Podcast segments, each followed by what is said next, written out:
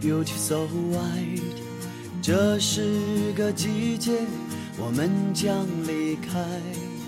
难舍的你，害羞的女孩，就像一阵清香，萦绕在我的心怀。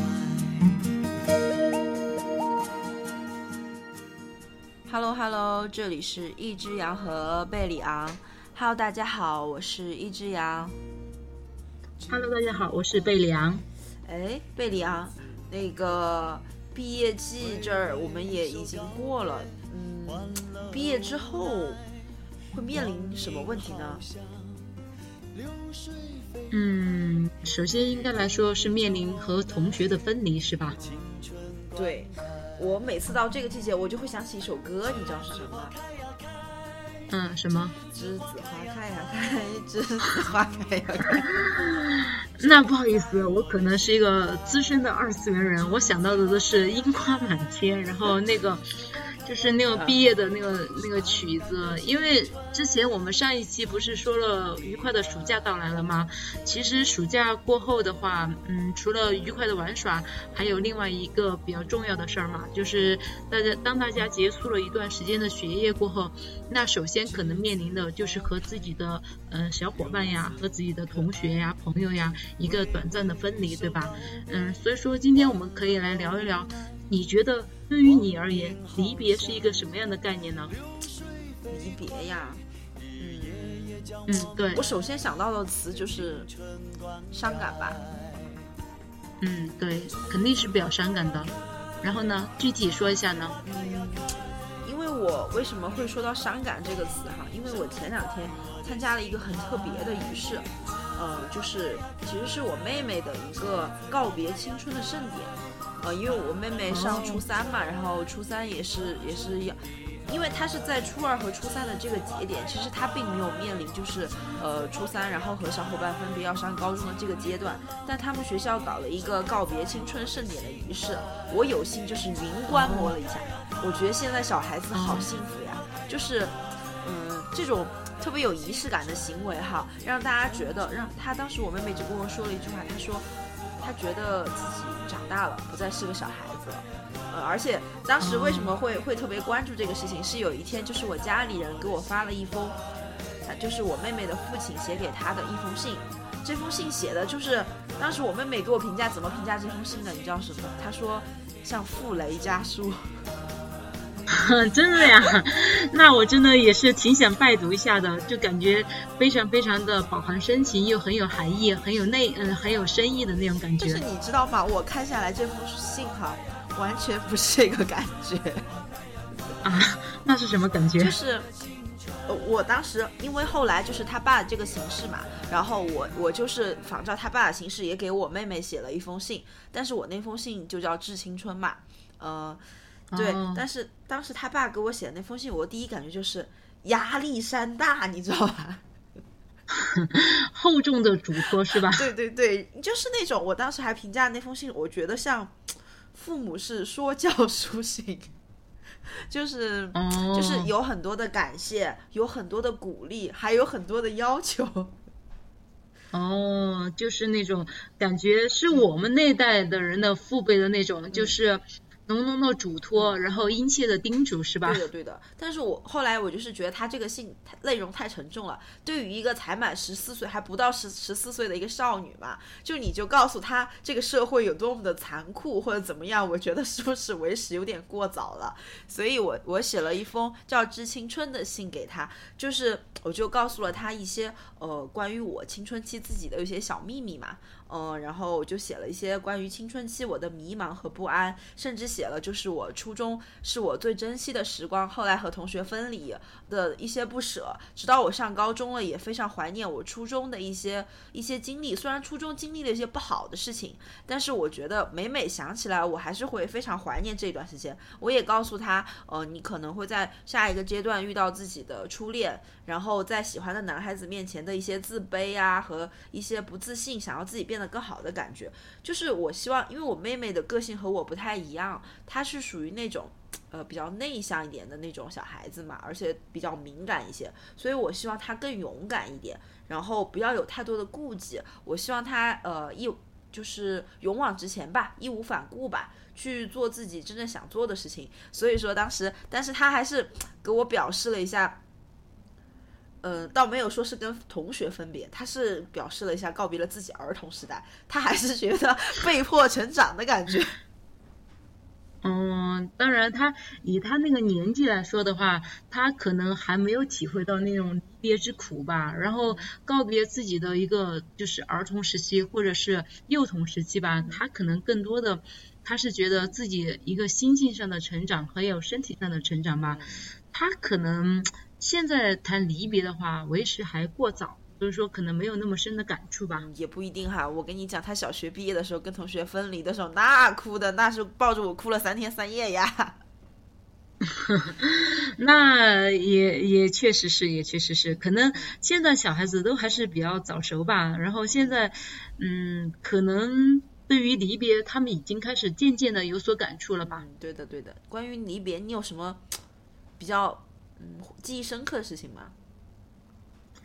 嗯，首先我我可以说是这样的一个人，我是一个对于任何形式的离别都非常难以接受的人，就是包括就是一个学业的阶段，嗯，一个阶段的学业结束了，要和同学分别，或者是要嗯，就是去去远方，或者是去其他地方，或者是包括现在我已经就是工作多年嘛，和同事的分别。无论是什么形式的离别，对我而言其实都是挺难、挺难接受的。但是可能随着年龄的增长吧，一方面我心里面还是会因为离别而感到惆怅。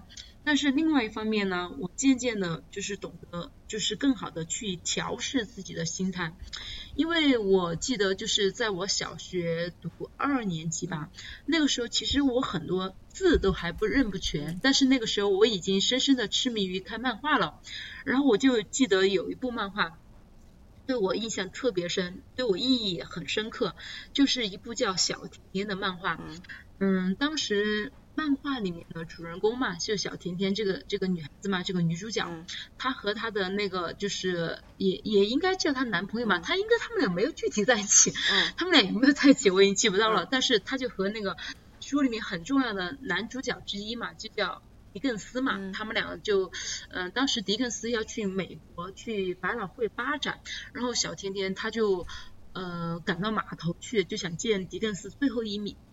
面嘛，然后他就没有见到，然后当时那个狄更斯的船就已经开了嘛，然后小甜甜就在码头上痛哭嘛，然后这个时候他旁边就坐了一个路人嘛，那个路人就就给他说，就说就安慰小甜甜嘛，就让他别哭，然后就说人只要活着嘛，活在这个世界上，想见面总能再见面的。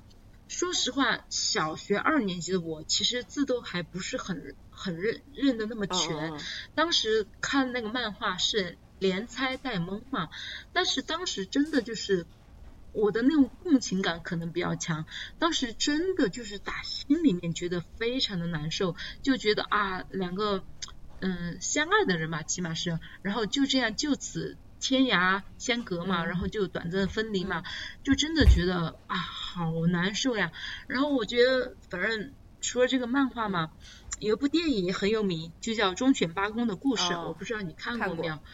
我记得，我记得我当时是在，嗯，是在高中吧，是在网吧里面。当时有一天晚上，就陪我同学去上通宵，因为那个年代还特别流行在网吧里面去上通宵。对，然后他们就在很认真的打游戏，我又不打游戏，我就说那我就找部电影看吧。然后我就打开了这个《忠犬八公》的那个电影。当我同学在打游戏的空隙。然后转过来看我一眼的时候，他完全惊呆了，因为我整个人已经哭肿了，真的就是泪流满面，就是哭的跟桃子一样的那种状态。对，在凌晨一两点钟的那个网吧里面，你可以想象当时那个场景，就是到处一片喧哗，大家很热烈的打游戏，然后在那儿戴着嗯耳机，然后在那儿很嗨，然后突然有个人和周围的画风格格不入，然后在那儿看，然后就是我在那看那个电影，哭的我整个人啊，简直快要断气了，快要脱水了那种那种那种感觉，然后当时也是，就是说到离别吧。不管是自己的离别，自己和朋友、和同事、和身边的亲人或者是什么，甚至就是当我看电视呀、电影呀，或者是了解一个故事，听到了哎，就是嗯满怀感情的两个人，因为种种原因离别了，我都会觉得特别特别的难受。但是可能也因为当初就是看到小甜甜那部电影嘛，然后我就始终就一直记得那句话，就是真的就是只要只要你。人还活在这个世界上，只要你想的话，其实真的还会有机会再见面。因为我其实自己也经历过一一段很特别，可以说是很曲折的经历。就是我对于离别的这个感想嘛，也是随着年龄阅历的增多嘛，其实也是有在变化的。因为以前嘛，我提到离别，我就觉得特别特别的伤感。我就可以给你说，大概是个什么样的情节。我小学毕业。初中的时候，当时就面临去住校，然后当时我就从来没有离开过我爸爸妈妈，我到现在都记得，初中开学的前一天晚上下了一个磅礴的大雨，一晚上非常非常大的雨，然后我当时就要求我妈妈和我一起睡嘛，然后当时我妈就睡。我妈都睡着了，然后我一个人，然后听着外面的磅礴大雨，一个人哭的把枕头都打湿完了。因为我觉得，天啊，我要离开我爸妈了，我要一个人去读书了。我当时根本就不管我学校是什么样，我会认识新的同学，认识新的朋友，根本就没有这些点。然后当时满脑子只是想到啊，我要离开我爸了，我要离开我妈了，我要离开我以前同学了。然后现在想想，真的觉得真的超级好笑。然后。但是我就跟你说，因为嗯，后来就是随着就是年龄的增长嘛，然后也随着就是看那个漫画嘛，就觉得哎，其实人只要活着，还是还是会再见面。是因为我后来有一个很真实的一个经历，然后现现在想想就觉得人生嘛，真的就是有太多的说不准、说不一定的可能了。我这个我这个故事其实是很简单的一个故事，就是我初中毕业过后嘛。然后当时因为就是学习的压力太大了，因为我初中是一所嗯非常有名嘛，也比较就是严苛严苛的一所学校嘛。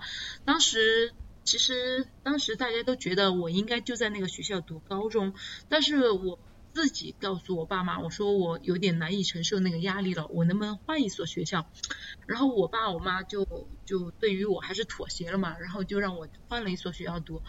换了一所学校读过后，然后当时我记得是在高一还是高二呀？好像就是高一吧。然后走在街上，就是呃成都市中心最有名的那个春熙路。当时我走在哦，不是，当时不是高一，是大一。因为当时我初中毕业过后嘛，然后就进了换了一所高中。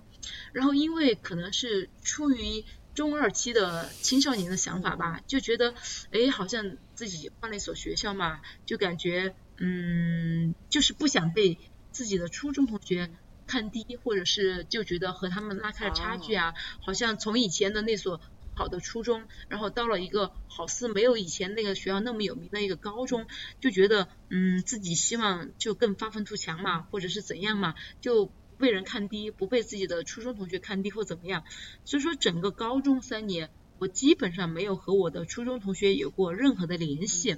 然后我记得当时就是大一嘛，我现在都记得。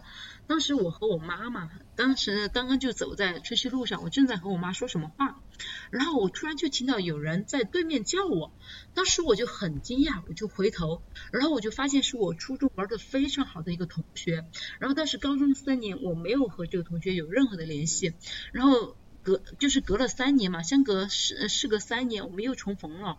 重逢了过后，然后他隔着一条街，他看着我的背影，他还是认出了我，他就远远的就跑过来，然后和他的高中同学嘛，然后当时他们就两个女生跑过来，就很热烈的就和我打招呼，然后就问我，然后就问我呃大学考的哪儿呀，然后他读的哪儿呀，怎么怎么样？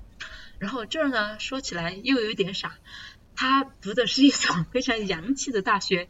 我读的呢就是那种朴实无华的那种大学。他当时就很热烈的就给我说啊，他就问我，哎，你考的哪个学校？我呃，我读的哪个学校？怎么怎么样？然后说到后面寒暄嘛，当时我还没有摆脱那种中二期，我就觉得内心好像有一点点自卑，就就被别人比下来了嘛，然后当时他就说完他读什么学校，他就说，哎，留个联系方式吧，怎么怎么样啊？你想，嗯，久别重逢的同学要你留一个留一个联系方式，你觉得你会留什么给他？可能那个时候我想想，QQ 吧。嗯，那个时候已经普及手机了，你应该会留个手机号给他，或者是 QQ，对不对？就是比较便捷的联系方式。当时可能因为自尊心的作祟吧，我居然要求他和我用邮件联系，而且是用雅虎的邮件。因为他在香港读大学，然后当时我真的觉得脑袋里面中二中的太严重了。当时我说我们用邮箱联系吧，然后他当时诧异了一下，然后他说行啊，他说但是因为他在香港读大学，然后当时那个时候邮箱好像不是那么方便，就必须要用那种就是雅虎啊那种国际版的邮箱吧，然后用那个邮箱来联系。当时我们俩就很中二的，他给我留了一个雅虎的邮箱。然后我我因为没有，就只有一个什么东西啊，反正我就说那行吧，我说我就先不给你留我的邮箱了，我就留着你的，我会联系你的。然后好，这个事儿就就暂告一个段落了。然后很快就开大学就开学了，对吧？然后我就去读大学了。然后当我在军训完毕过后，我想起了这个事儿，因为我把它写在我的一个小本子上面。我想起了这个事儿，我就试着给他发邮件。我的妈呀！那个时候才发现，好像发雅虎的那个邮件是需要类似于现在的翻墙的那个技术，我根本就没有正常的可以发雅虎的邮件的邮箱。我当时就完全就相当于我自己就把这个联系，好不容易久别重逢的同学的这个联系就给断了。好吧，当时我内心稍微失落了一下，然后过了大概。一年吧，两年，我突然那个时候特别盛行那个人人网，然后特别盛行论坛。然后当时我就在一个我玩的风生水起的论坛里面，我就和几个玩的特别好的网友嘛，就有一天就聊起了。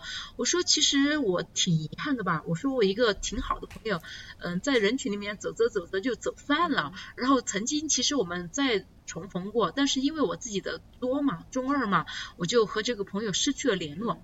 然后当时我那几个网友嘛就鼓励我，就说那你现在应该想方设法的找到他呀，就把这段友情给捡回来呀，怎么怎么样。好，我被别人一鼓励，我就想，行吧，那我就一定一定要去找到他。当时他们就让我在人人网上面去找了一转，我花了很大的力气，没有找到他。当时我就想个什么办法呢？我就想，我因为我知道他他他是在香港的哪一所大学读书，对吧？我就试着给他们的教务处写了一封信，一封邮件，很官方的邮件。然后那个学校真的很高，很高素质。然后教务处给我回了邮件，就说：“哎，这名学生确实是在他们学校读书，但是他们不能透露学校的信息给我。他们说他们会转告这个信息给那个我的同学，让我让我的同学和我联系。”我说：“好吧。”然后我就说那行吧，那那我就静候佳音。然后这一等又是一年多，接近两年。然后很快我就我就面临毕业了。然后毕业了我就开始找工作怎么样？然后当我参加完工作过后，你想这又是隔了一两年是吧？我就和我的同事聊起了这个话题。我就说，哎，曾经我有一段。挺遗憾的友情吧，就是朋友在人群中走走着走着就走散了，怎么怎么样？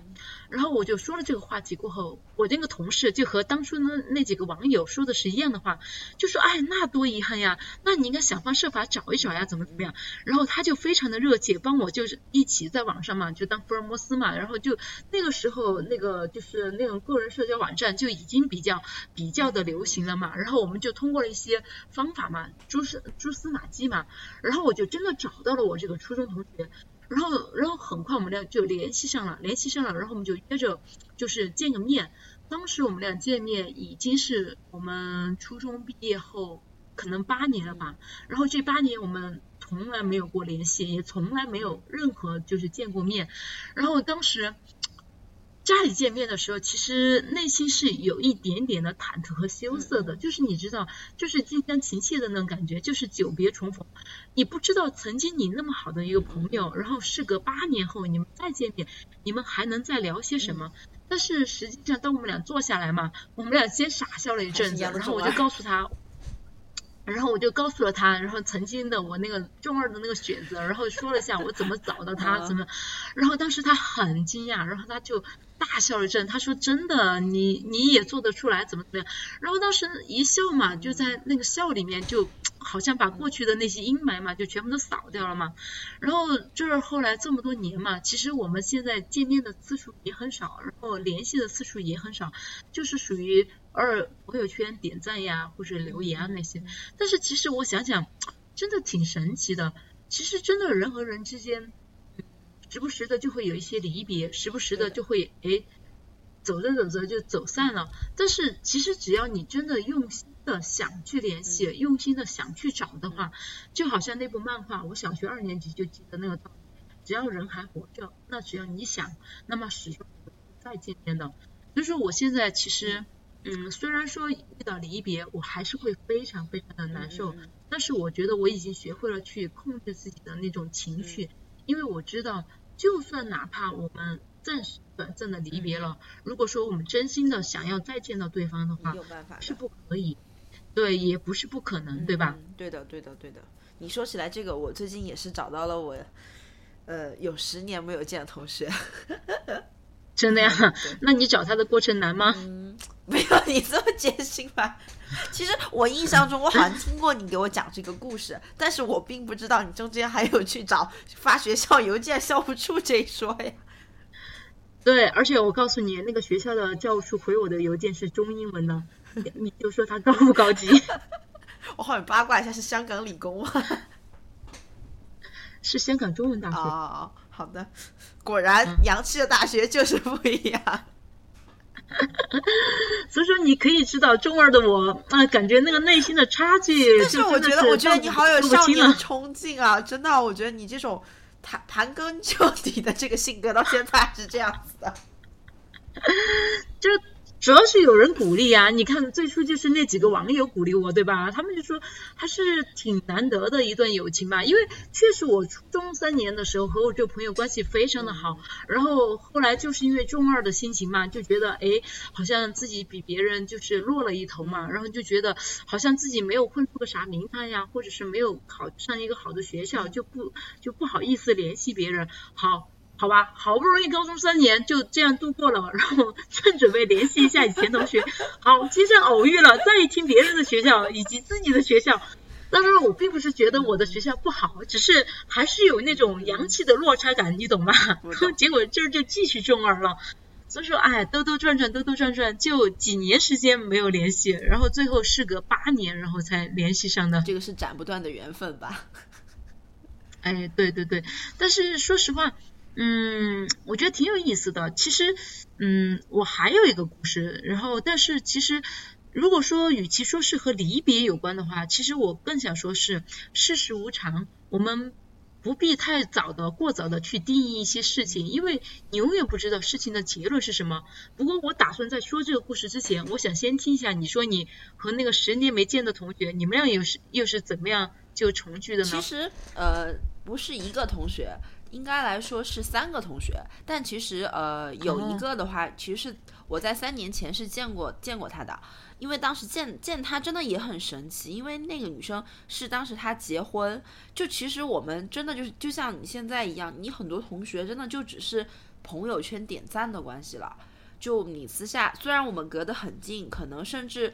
你都在成都嘛，可能坐公交也就地铁半个小时就能见面的关系，但是真的就是联系的非常少了，就是没有你找你同学的这个曲折的过程啊。但可能大家真的也是觉得没有太多需要见面的必要嘛。其实很多事情啊，点个赞啊，或者是生活中的交集比较少了之后，也就没有那份情感在。但是你知道的，高三一起努力的那种时光是不会被忘记的嘛。这种这种，我们之前在之前节目中也是有讲过的。当时那我记得我同桌结婚的时候给我发请柬，我都很震惊。就是虽然我跟我同桌关系还可以吧，而且我知道他，因为他是呃，当时毕业了之后就去山东读了大学。去山东之后，当时他其实有有想要留在那边，因为你在那边找了个男朋友嘛。当时他就在毕业的时候就陷入了两难，是要选择回成都，还在还是在山东留下来？因为那个时候他有一段我非常稳定的恋爱关系。嗯，他纠结了，纠结了很久。你知道，就是校园情侣吧，在毕业季这个时候，应该很容易遇到的困惑就是是分手还是一起奋斗。嗯，他们考虑这个问题考虑了非常久，最后还是女生觉得还是想要回成都发展，但是男生是打算留在山东的，所以他们就分手了嘛。但是后来我这个朋友就是就是一个。妥妥的，嗯，码程序的程序员，就是一个女生嘛，也也挺不容易的，一路走下来，最后就去跟认识了现在老公嘛。她现在老公也是个马龙，用她的话说，全家都是马龙。嗯，然后也是对，然后也是过得挺幸福。她她男，她老公真的是一个你看起来非常无趣的人，但是。真的可能男孩子喜欢女孩子，真正的那种喜欢是不一样的嘛，非常幼稚，但是给他制造一些莫名其妙的惊喜。我我有一次，我特别喜欢看他的微那个微博，因为他的微博总是能让我感觉一一一种又又撒了一把狗粮的感觉，就是有很多小细节非常打动人嘛。而且当时我觉得不是最神奇的，就是在这个女生的婚礼上，我见到了我很多高中同学。但是我觉得，我个人觉得，我高中和现在是没有太多的变化的。但是我坐那儿的时候，你知道有多神奇吗？一桌都是高中同学，然后看着我问我：“哎，请问你是哪位啊？” 天啊，这个这个就有点大型社死现场的感觉。而且当时因为我是带了我一个，当时是国庆节吧，我记得很清楚，因为我有一个北京的朋友过来找我玩，呃，然后我们俩就是当时我就跟我朋友说是。我这次礼彩礼给给的不少，你跟我一起去吃饭吧，不然的话我就吃不回来了。别人都带男朋友啊什么去，我就让我朋友陪我去的。我们俩就坐那，然后我朋友就说没事儿，你吃酒席也可以吃到很正宗的川川菜什么的，虽然味道不一定很正宗吧。我们俩真的就是去蹭饭那种干饭人的心态，你知道？然后人家都是哎你在哪儿工作啊？你在深圳啊？什么什么什么的时候，哎突然我们就提到了，就是我即将接下来见面的两个同学，他们就说哎。那谁谁谁为什么没有请谁和谁啊？然后我们当时就哦，可能是请了，但是他们有事儿并没有来这样子嘛。然后好，这个事情也就没有契机了。我们就突然想起来这样这样两个人。但是后来就有一次契机，就是我今年呃五月份的时候，我去就是呃成都周边有个地方叫南充嘛，然后那边去学习的时候，当时我就发了一个朋友圈。关键是这两个人同时都在我那个朋友圈底下评论，我突然想起来，他们俩就是那个地方的人，因为我发的朋友圈内容是让他们给我推荐一点那个地方的好吃的。然后你知道，就是一般这种社畜推荐，这样下面就会有一排哪家哪个哪个巷子哪个哪个多少号的什么什么凉粉是好吃的，哪家哪家的什么锅盔好吃的。我我以为就是我去的地方非常小众，并不是南充市里面嘛。我以为不太会有人给我搞找到什么好吃，结果我感觉就有一份详细的攻略，你知道吗？我当时觉得我好幸福呀！就是后来就跟跟我一起培训的女生，我就把那份攻略就发给别人，我说：“哎，已经做好攻略了，来大家拿去随便参考。”然后，嗯，对，就因为这样一个契机，我就我就突然问这这这三个同学，我就说：“哎，要不然我们建一个群吧，聊一下吧，很久没有见过了。”就就这样一个契机嘛，然后就就建了一个群，建了之后我们就说。嗯，好像大家也很久没有见了，要不要一起吃个饭？就这个，其实其实我们也隔得很近，就是也就是那种一个小时都在成都嘛这种路程。后来我们就约在了南门这边有一个地方见面。哇，当时真的很夸张，因为我有一个同学在差不多北门的地方工作，要要过来南门。那天他下班五点多，就成都的堵车程度，就是他五点钟下班，他来来南门这边的时候已经七点半了。对，然后就坐在一一块儿的时候，就是。我我其实就像你刚刚见那个同学是一样的感觉，就我们还是在朋友圈会交流，平常会交流，甚至在那个网上都是非常非常开心的一个状态，而且又不是不认识的人，对吧？我坐那儿等同学的时候，我非常紧张，我就觉得就跟网友初次见面一样。对，其实我我我很能理解你那种心态。其实我觉得比网友见面还要更紧张，因为网友你毕竟是说穿了是陌生人，就算是和你想象中的不一样，也很正常。但是恰恰越是你的曾经熟悉的人，你现在再见面，你觉得当初的那份熟悉感和现在的这种陌生感会有一个很大的冲击力。所以说，其实反而见老同学更容易让你觉得紧张。对，而且当时我真的也是你那种感觉，就是我觉得我们应该会尴尬吧，就是可能。没什么话聊，说不定大眼瞪小眼怎么办呢？我当时还想了一下，要不我搞什么游戏啊，活跃一下气氛什么的。后来我发现我完全错了，就是大家还是说三句话，就跟高中一样的，用四川话说叫“太”，真的就是就是那个，因为那个男生真的太有意思了，就是他。他讲一些话，你就是让你哭笑不得，而且他的点、他的梗跟我们完全不一样嘛。然后坐那的时候，后来就听他们的经历，我觉得也是真的很神奇。就是嗯，那个男同学他，因为当时我们高考的时候他没有考好，他就去复读了一年，复读了一年之后考上了电子科大嘛。我记得他有一段时间还给我发微信，他问我怎么去追学校的女神，你知道吧？但是后来我就还问他，我说：“哎，你追上女神了没？”他说：“女神被他同宿舍的那个追走了。”特别好。后来又是一个悲伤的故事。后来就没没怎么听过他的事情了。后来我就知道他毕业了之后就去了那个呃成都地铁嘛，然后去做一些技术工作，因为他是学计算机的。结果我就后来我就觉得很奇怪，他仿佛在。朋友圈就人间蒸发，但他本来也不是那种特别爱发朋友圈的人。我那那天我就问他，我说他跟我说他换公司了，我就问他你在哪里上班？他说他在北门那边。我说哎，你不是在城铁上班吗？他跟我说去年疫情他去了英国读研。我说什么？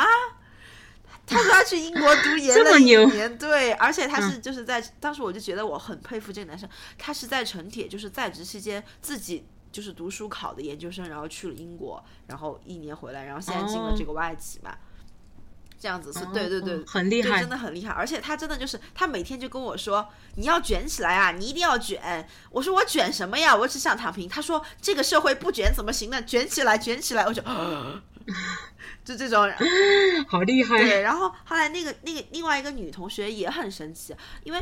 那个女生就是高，她呃高考的时候发挥的不是特别好，就考了一个很一般很一般的大学。但是她学的是会计专业嘛，她毕业之后就去当了会计。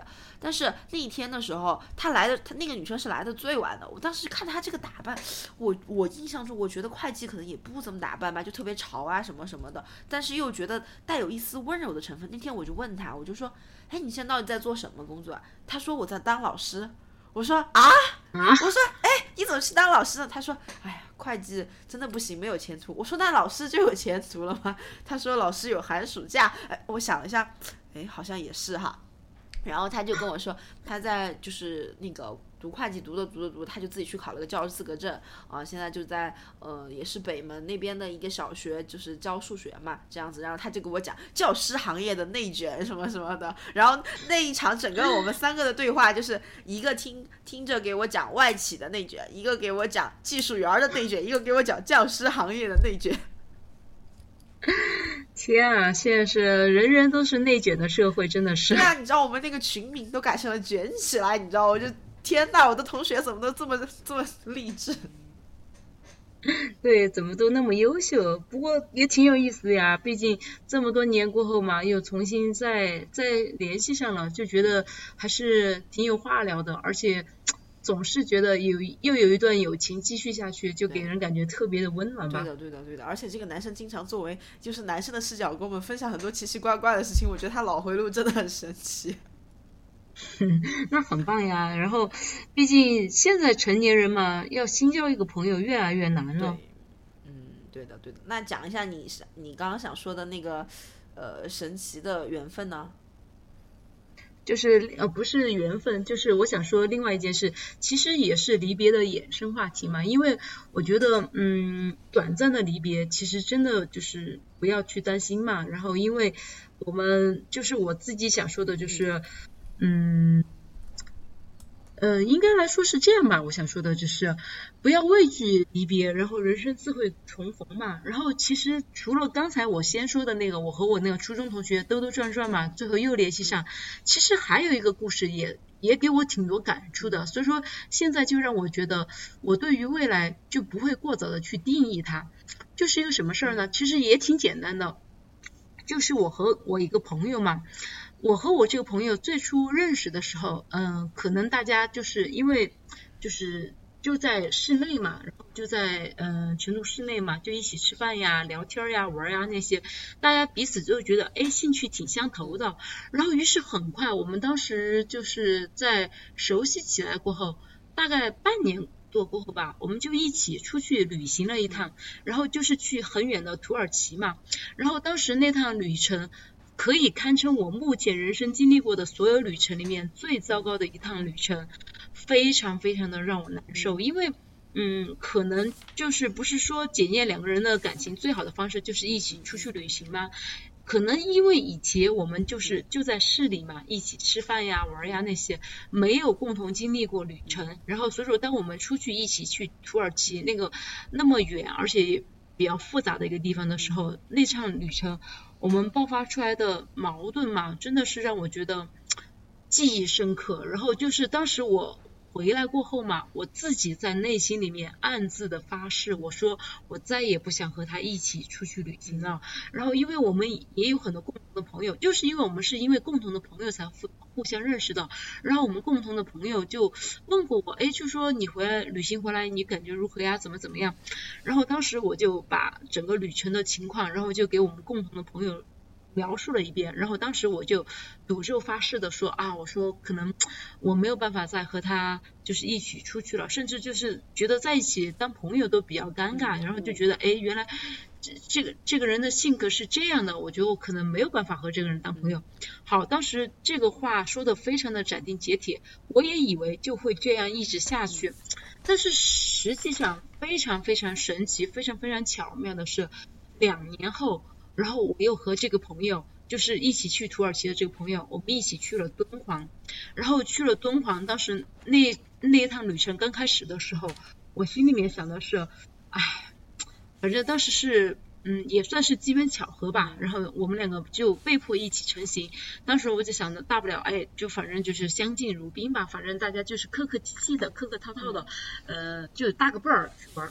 但是实际上两年过后的那次旅行，我们玩的挺好的，玩的也挺愉快的。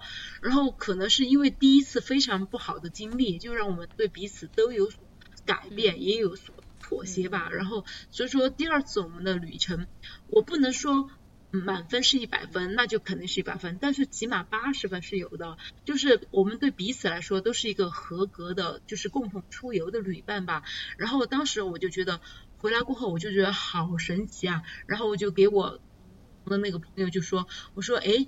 你记不记得当初我跟你说，我说我和那个谁谁谁，我说我们这辈子可能再也没有办法一起去出去旅行了，因为我们两个人的性格实在太不相合了。但是居然在两年后，我们又一起共同出游了。然后当时我就和我们共同的那个朋友就感叹了一番嘛，就说这个事儿虽然说听起来很离别嘛没有太大的关联，但是我就只是想表明，我就觉得有很多事情我们太早的下定义了，其实后面。也许是有反转的，也许是有改变的，因为毕竟我们活生生的人嘛，我们活着的每一天和昨天和前一天都会有很大的不一样，对吧？所以说，说不定下一个小的点，或者是下一个拐角处，你会发现哦，曾经你认定的事情，其实它也也许看起来会有另外的一面，或者是发生另外的一个结果，对吧？对。所以说，我就想说，其实对于离别吧。嗯，不论是我看电视也好看电影也好看小说看漫画也好，或者是我身边的人也好，我身边朋友发生的事情也好，反正任何形式的离别对我来说都难以接受。但是现在我对于离别话，我慢慢的在转变我的心态，因为我始终都觉得，嗯，没关系啊，现在短暂的离别，也许。说不定没有过多久，哎，我们就又重逢了。说不定，哎，没有过多久，我们又可以一起共同的学习、共事，或者是共同的一起生活，对吧？因为生活就是无处不在的惊喜。也许你现在觉得，哎，这一刻觉得悲伤非常的大，因为离别带来了很大的伤感，就觉得好像。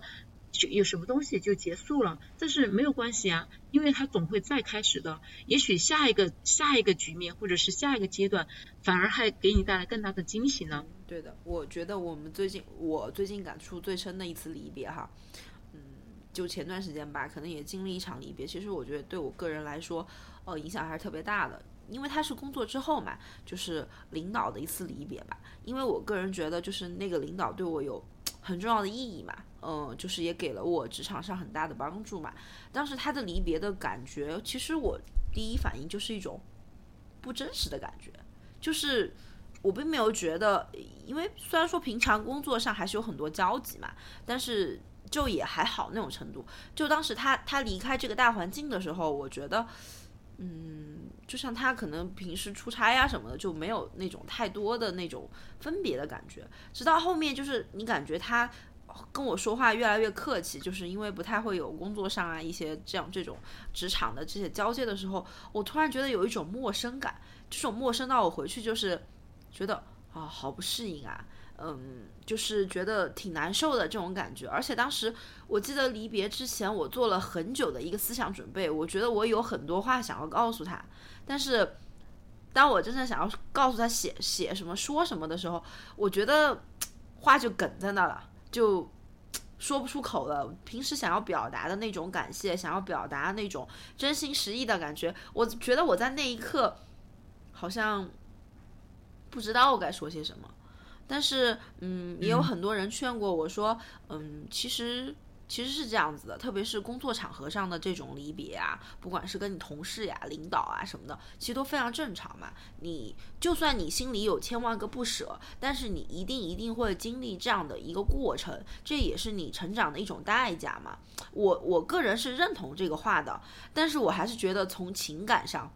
呃，非常难以接受这种感情，但是，嗯，人也是要往前看嘛。其实离别不一定说，呃，带来的就是，嗯，比较负面或者是比较伤感的一种情绪。离别是因为你，你伤感的原因，最主要是你对这个人或者这件事，呃，有特别深的一个情感在里面。但是时间真的会会淡忘很多东西吧？就像你刚刚说的一句。谁知道下个路口我们会不会再见呢？呃，谁知道在人生的某个节点我们会不会再次相逢呢？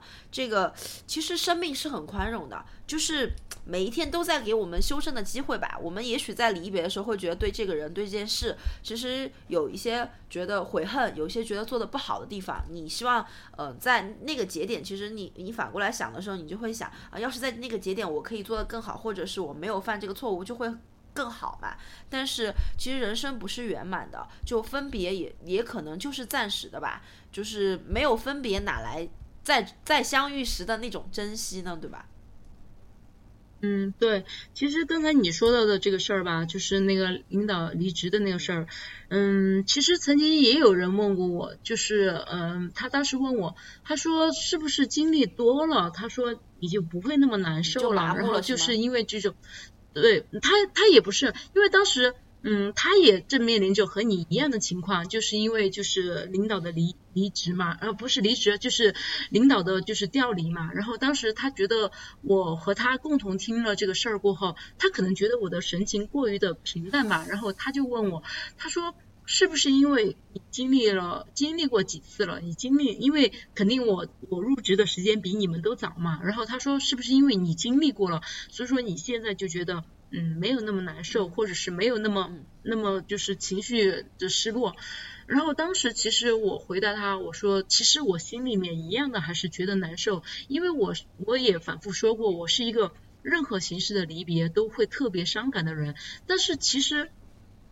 嗯，我不能说经历的多我就不难受了，只能说我经历的多了过后，我更懂得从容的去调整自己，然后去应对。因为我知道，其实除了我们固有的在一起的一些，比如说工作共事吧，我们在一起的环境，这个是属于就是大的环境吧。但是如果我真的想真心维系一段感情的话，我可以人为的去创造机会，对吧？我可以自己。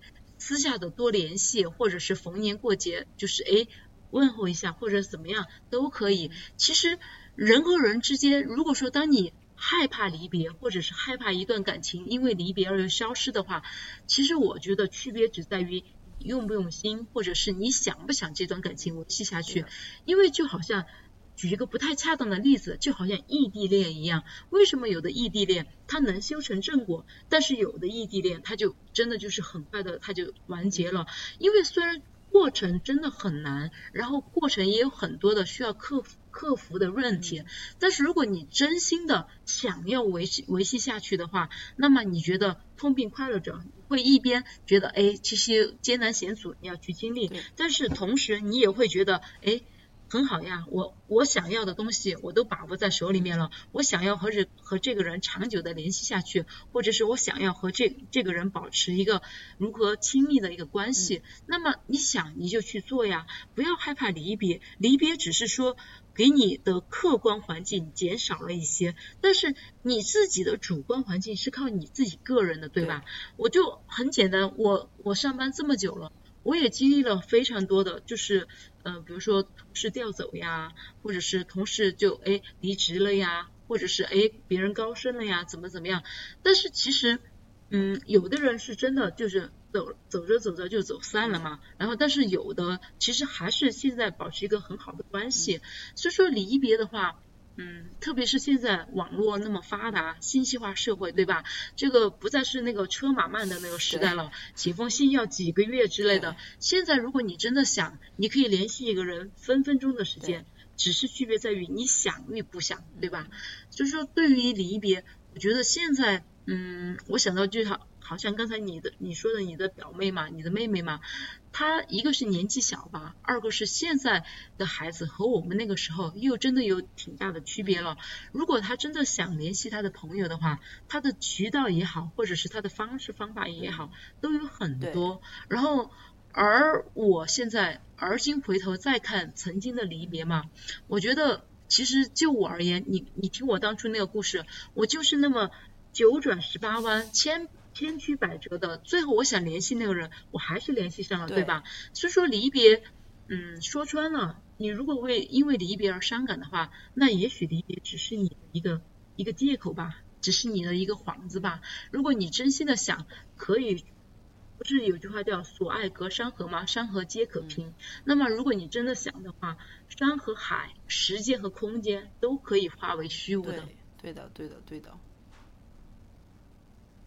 对，所以说这个就是我觉得，对于我而言吧，离别，任何形式的离别，我都会觉得难受。但是难受过后，我现在是越发的平静从容的去接接受它，因为我知道，只要我自己想，只要我自己愿意，那么哪怕是我和我朋友现在一个在美国，一个在国内，那么我们哪怕是要克服那个时差的问题，并不会阻阻碍你们之间的友谊的交流。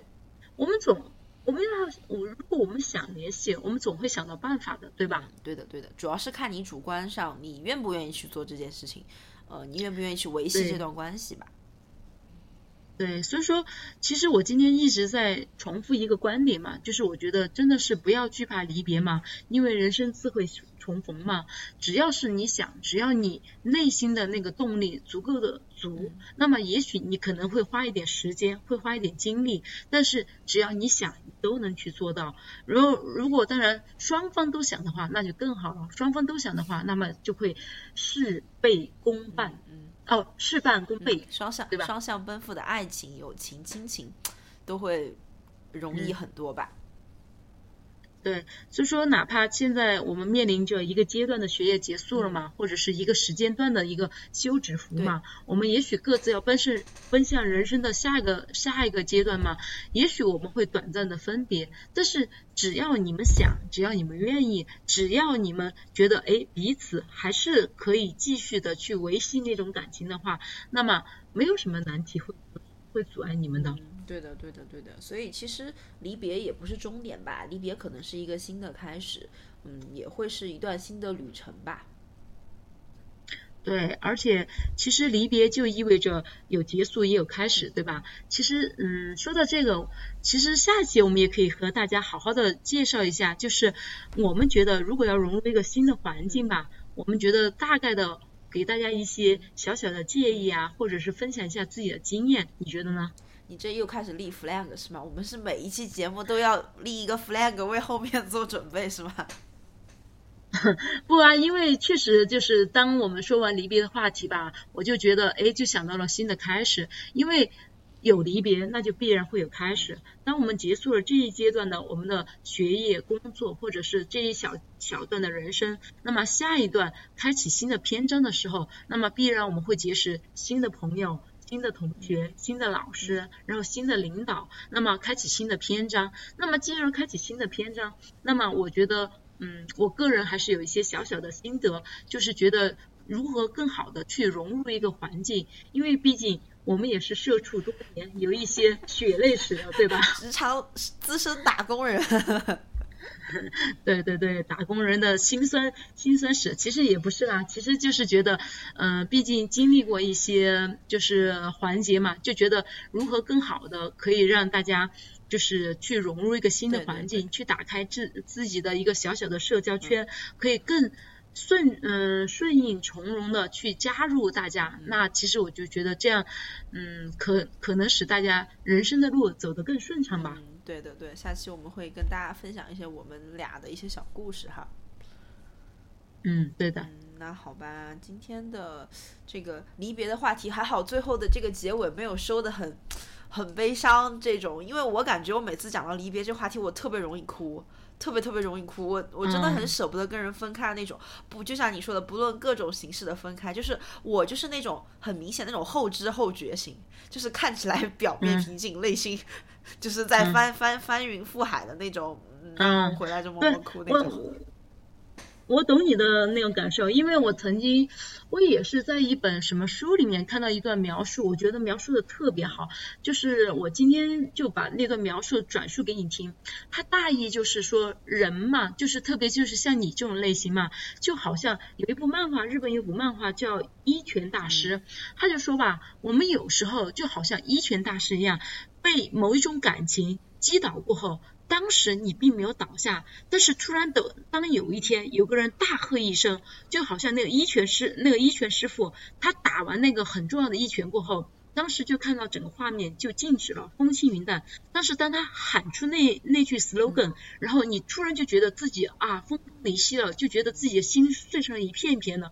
其实很正常，你就是属于那种。可能当时哦反应比较慢，或者是感觉表面没有什么，但是内心就一下子就是回去过后，突然回过神过后，某一刻某某一个点，然后就会觉得非常的难受，痛彻心扉。其实我我也懂，因为我跟你说，嗯，我甚至可以这样跟你说，我是任何形式离别都会让我难受，就包括这样的形式，就是比如说我们俩今天一起去外面玩了。我迟迟不愿意就结束今天我们的行程，我就会不断跟你说，哎，要不然我们再去干个啥？哎，要不然我们再去喝杯东西？哎，要不然我们再去哪儿逛逛或者什么？因为。我太依恋那种，就是两个人一起待着一天，然后就感觉呃干什么都很棒。然后到了哪怕已经吃过晚饭了，已经喝过东西了，把该逛的东西也都逛了，我总是想想出下一个环节，然后就恋恋不舍的，不希望朋友就回家或者怎么样。我就是属于那种形式的人。但是现在我就想。嗯，还是要学会用理智去克服自己的情感，因为今天我们也说了很多，对吧？就是其实分别真的是很短的，只要你只要你想，那么也许今天我们两个，哎，可能就今天就到这儿吧，我们俩的行程就结束了吧。但是如果真的我想的话，我可以约你明天再吃饭呀，或者后天再去干个啥呀，对吧？所以说离别不要太伤感了，然后哪怕你当时的情绪。一时嘛会觉得难受，但是更多的是你自己去调整好了过后，再积极的去发出邀约呀，再积极的去创造机会呀，再积极的去保持联络呀，对吧？生命在生命在于走动，然后人情在于就是哎哎，人情在于什么动呢？反正也是那句话，就是在于你自己的走动啊，人情也在于走动，生命在于运动，人情在于走动，然后也是靠你自己的多努力多走动，是吧？嗯，对的，对的，对的。你我怎么从来没有感觉到你你我跟你出去玩的时候你会挽留我这个呢？我只听到你跟我说五点半要回家，我应该不是你舍得离别，就是我就是这种人就随便抛是吧？不会舍得跟我离别。也不是呀，我还是通常其实是这样的，主要是最近经济制约了我，所以说通常吃完饭就赶快回家吧，不要太多花钱的项目。如果在我经济充裕的时候，我是会一直挽留你的。并没有啊，我是没有感觉到这样子的，我需要听众朋友给我做见证。不，主要是因为经济贫穷限制了我。主要是如果等我经济充裕了，我会挽留你的。不会的，万一哪天金主爸爸愿意给你给你搞一个什么赞助之类的，是吧？那我就必须挽留你到第二天，然后一直就是恋恋不舍，对吗？那你看，这也是你自己的问题，是吧？哦，是是是，好的，今天的节目就在我们俩愉快的争吵中结束吧。好的，那就到那就到这里吧。好的好的，那我们就下期再见喽，拜拜。好的，拜拜。